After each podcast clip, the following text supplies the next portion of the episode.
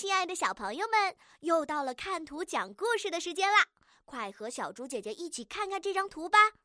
先请大家来给这只红色的喷火龙取一个好听的名字吧。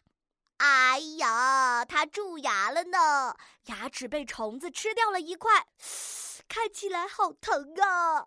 它现在是在哪儿呢？是不是在看牙医呢？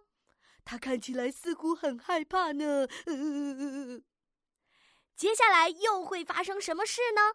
他会不会配合牙医乖乖的补牙呢？小朋友们，快来开动你聪明的小脑瓜，准备好了吗？先点击暂停播放按钮，然后根据图片的内容来留言区给小竹姐姐讲一个好听的喷火龙看牙的故事吧。